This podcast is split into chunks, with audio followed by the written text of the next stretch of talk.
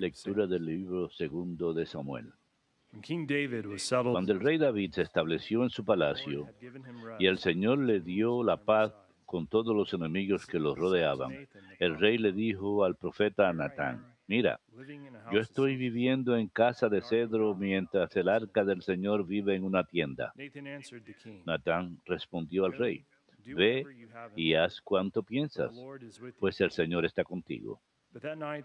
Pero aquella noche recibió Natán la siguiente palabra del Señor.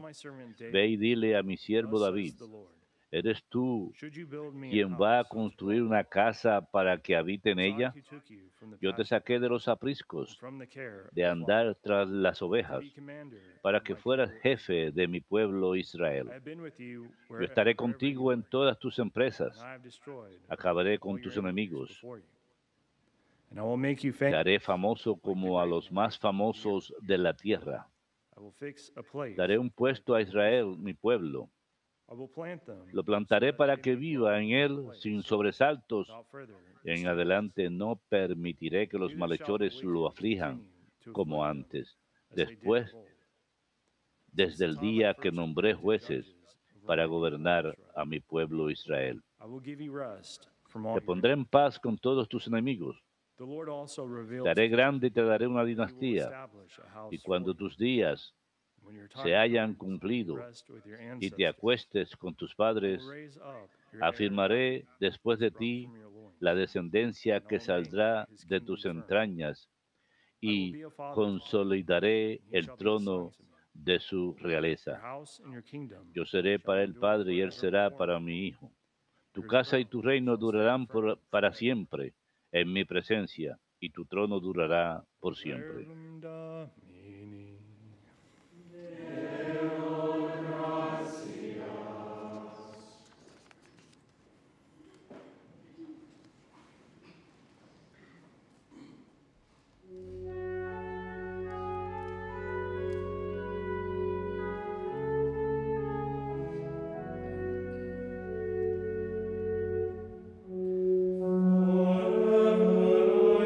Cantaré eternamente las misericordias del Señor. Cantaré eternamente las misericordias del Señor. Cantaré eternamente las misericordias del Señor. Anunciaré tu fidelidad por todas las edades. Porque dije, tu misericordia es un edificio eterno, más que el cielo. Has afianzado tu fidelidad. Cantaré eternamente las misericordias del Señor.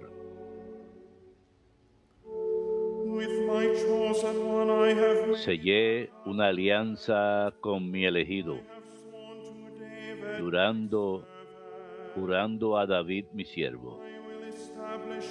Te descent fundaré un linaje perpetuo, edificaré tu trono para todas las edades.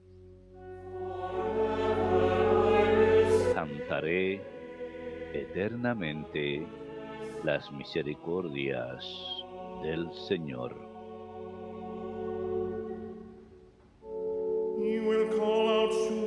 Él me invocará. Tú eres mi Padre, mi Dios, mi roca salvadora. Le mantendré eternamente mi favor y mi alianza con Él será estable. Cantaré eternamente las misericordias del Señor.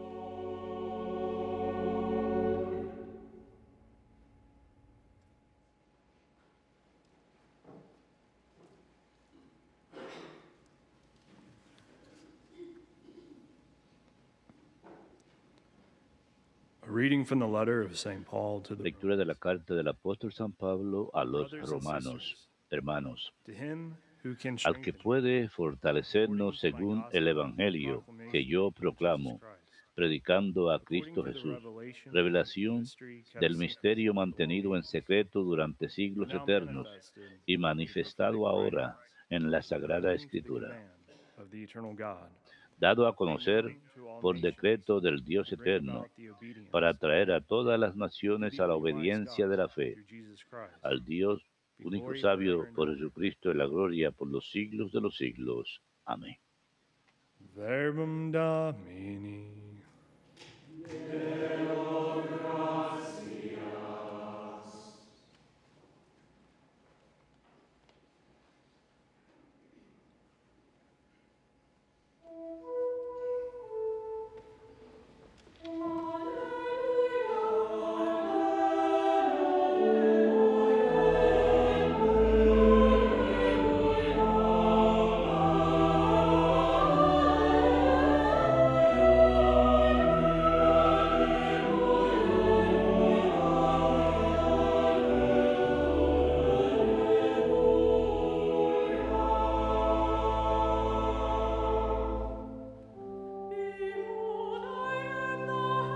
Aquí está la esclava del Señor. Hágase en mí según tu palabra.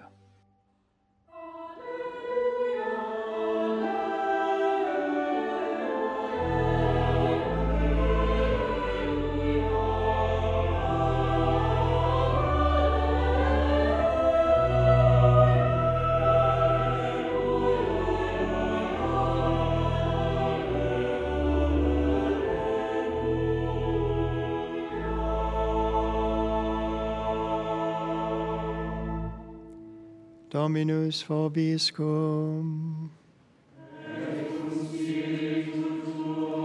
Lectio Sancti Evangelii secundum Lucam.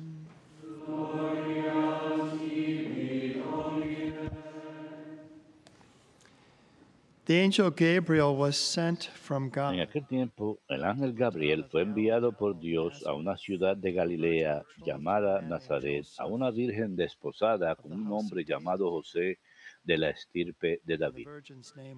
La virgen se llamaba María.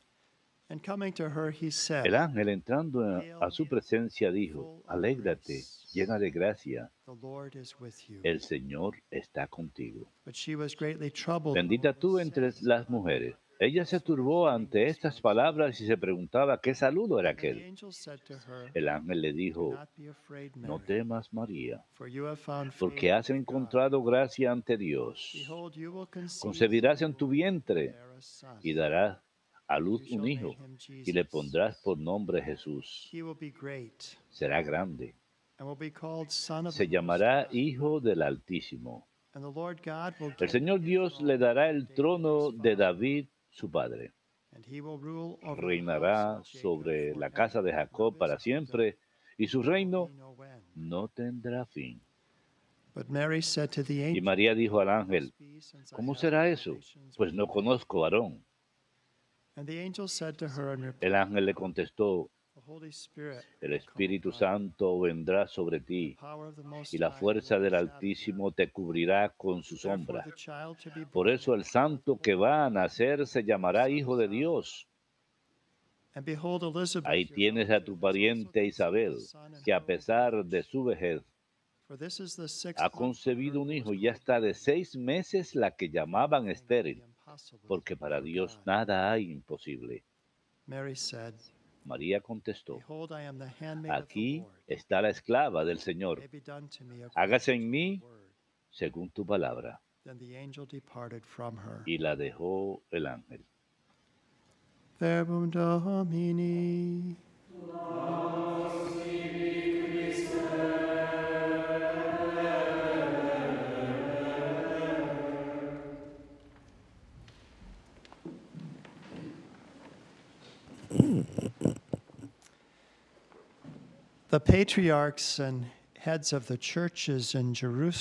Los patriarcas y las cabezas de las iglesias en Jerusalén emitieron un saludo navideño a los fieles en todo el mundo, los fieles, hablando del Señor, el príncipe de la paz, nacido en Belén allá más de dos mil años atrás. Estos patriarcas de Jerusalén mencionan el terrible sufrimiento que han estado atravesando. La esperanza parece lejana y más allá del alcance, escribieron. Sin embargo, continúan. No obstante, en un mundo como tal, el Señor mismo nació para darnos esperanza. Aquí hemos de recordar que durante la primera Navidad la situación no era muy diferente a la de hoy. Santísima Virgen María y San José tuvieron dificultad para encontrar un lugar para el nacimiento de su hijo. Había un asesinato de niños, había ocupación eh, militar y la Sagrada Familia había sido desplazada como refugiados de forma exterior, no había razón de celebración excepto el nacimiento del Señor Jesús. Y sin embargo, en medio de tal pecado y sufrimiento, el ángel se les apareció a los pastores anunciando un mensaje de esperanza y alegría al mundo entero.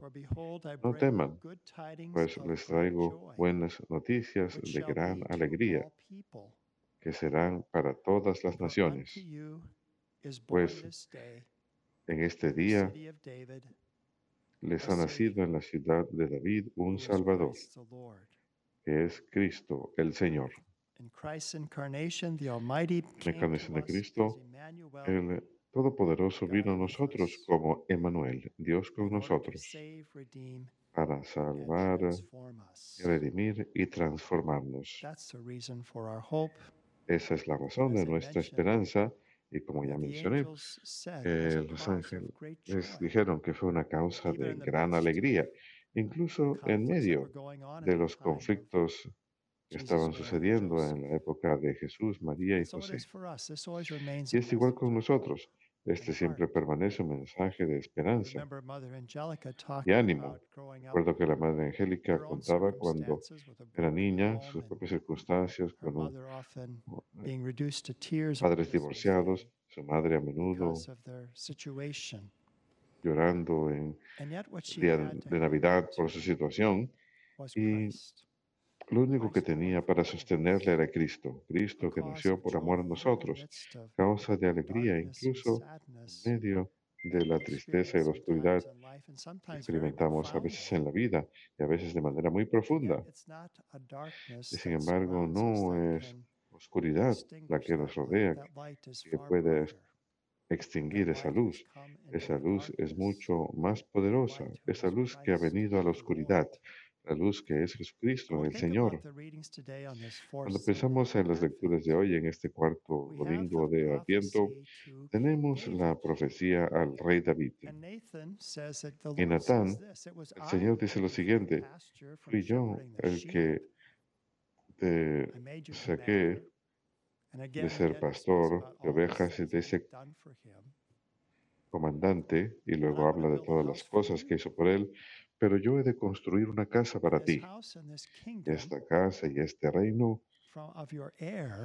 de tu heredero no tendrá fin, será para siempre. Esto no parecía haber ocurrido porque fue bajo el hijo de David, Salomón, que a través de sus hijos el reino se divide y sería un tiempo en los años 700 antes de Cristo que los asirios conquistan a las diez tribus del norte y en los años 500 antes de Cristo, el reino del sur es llevado en exilio, el templo es destruido Los herederos del rey David tuvieron que ir a la clandestinidad.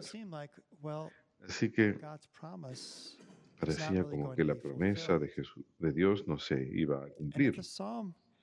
Y, sin embargo, el Salmo continúa expresando esperanza. Clamaré sin cesar la misericordia del Señor. Tu fidelidad, el juramento que hiciste David. Eso es importante lo que escuchamos hoy en el Evangelio de hoy, que el ángel Gabriel fue enviado por Dios por Dios. Nuevamente es su iniciativa. Ha llegado ahora el momento del cumplimiento.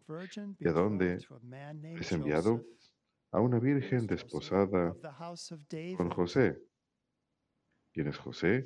Es un varón de la estirpe de David. Él es de familia real. Realmente no luce de esa manera. Él está viviendo de una manera sencilla, muy humilde, como artesano. Es pobre porque sabemos que presentaron como ofrenda la ofrenda de los pobres, la presentación de dos tórtolas. No, podían costearse una oveja. Así que él no luce como si fuera de linaje real, pero lo es. Así que ahora, ¿qué es lo que le dicen a María? Que ha llegado el momento de la realización de la realización de estas promesas a David y concebirás, pero será de manera milagrosa. El Espíritu Santo te cubrirá. Y a causa de ello es que este niño que será nacido de ti será llamado Hijo del Altísimo, Hijo de Dios, Hijo de Dios. Señor Dios le dará el trono de David, su padre y este reino no tendrá fin. Así pues, ustedes ven, siempre debemos tener ánimo, incluso en medio de los problemas de nuestra vida. Dios tiene un plan, Él nunca nos abandona, nunca, jamás. Y Él cumple sus promesas. Podemos contar en sus promesas. Él estará con nosotros todos los días hasta el fin del mundo. Que Él ha ido a preparar un lugar para nosotros. Nos ha invitado al reino y nos dice, ese reino está incluso dentro de ustedes. Comienza aquí y ahora y será llevado a su realización más plena en la eternidad, en el reino de los cielos. Así que como los patriarcas de Jerusalén nos han dicho, fue en el Señor, en medio de este caos, que vino el Señor y se hizo hombre y habitó entre nosotros no había razón para celebrar de manera aparente, excepto por el nacimiento de nuestro Señor Jesucristo, que es gran, causa de gran alegría. El Señor dijo, les traigo noticias de gran alegría que serán para todas las naciones. Y concluyen diciendo, este es el mensaje divino de paz y esperanza que la Natividad de Cristo inspira en nosotros, incluso en medio del sufrimiento. Pues Cristo mismo nació y vivió entre gran sufrimiento. De hecho, sufrió por nosotros hasta la muerte en la cruz para que la luz de la esperanza brille en todo el mundo, superando la oscuridad. Bien, ahora nos encontramos en el cuarto domingo de Adviento, pero también es víspera de Navidad esta noche. Y pensemos en lo que podemos darle al Señor ahora, quien se está dando a nosotros mismos, en todas las tribulaciones de este mundo tenemos esperanza. Por Cristo, Él se está entregando a nosotros. Nuevamente es la iniciativa de Dios. Él es el que envía al ángel Gabriel, que invita a María que responde de todo corazón. Ella es la respuesta perfecta de la creación y ella nos enseña cómo responder. He aquí la esclava del Señor, hágase en mí según tu palabra. Así que durante mis reflexiones de Adviento que hemos estado teniendo en EWTN, he citado a la Madre Angélica, quien dijo que los diferentes obsequios que le podemos dar al Señor durante ese tiempo de Adviento Démosle nuestros pecados. Por eso Él vino, para el perdón. Démosle nuestros corazones, nuestras voluntades. Y luego ella dijo en la mañana de Navidad que le demos nuestras propias personas, que le demos a nosotros mismos. Hagan eso en sus propias palabras. El Padre Ángelos, de feliz memoria, pasó siete años entre la los pueblos nativos de Papúa Nueva Guinea. Y él cuenta cómo ellos vivían una vida muy sencilla, una vida corta, pero muy sencilla. Y el día de Navidad se sentaban durante horas contemplando el nacimiento que habían armado, enfrascados en esa realidad, en esa verdad de que Dios se hizo hombre y habitó entre nosotros. Y creo que debemos pasar tiempo haciendo justamente eso, dando el nacimiento que armen en sus hogares o en la iglesia y reflexionar sobre esa verdad que Él se ha entregado a ustedes. Y Él se ha entregado no solamente a la humanidad en general,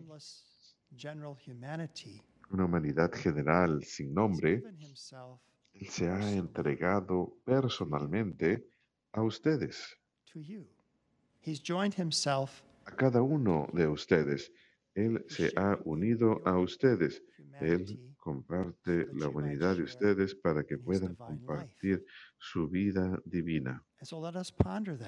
Así pues, meditemos sobre esto, que Él se ha unido a nosotros personalmente y permitámosle que nos ame. A veces la gente no permite que el Señor les ame. Dicen, no, no soy digno, tengo demasiadas culpas, demasiados, demasiados problemas con el pecado. No permitan que eso sea obstáculo. Por eso es que Él vino. vino por sus debilidades, por su gran necesidad. Él se vio impultado no hubo compulsión en su, en su venida excepto su amor, su voluntad de salvarlos, de darles vida nueva, de restaurarlos, de ayudarles a vivir la vida plenamente, la vida abundante que Él quiere para cada uno de nosotros. Así que permítanle que les ame y que sus corazones creen sus propias palabras de respuesta a ese amor, respondiendo a su amor en la manera en que quieren entregarse a Él. ¿Saben que la Madre Angélica tocaba la batería? Bueno, no era la batería, era un pequeño tambor que ella tenía. Tenía una brocha con la cual tocaba y uno de los villancicos favoritos que le gustaba cantar a ella y a las hermanas era El pequeño tamborillero.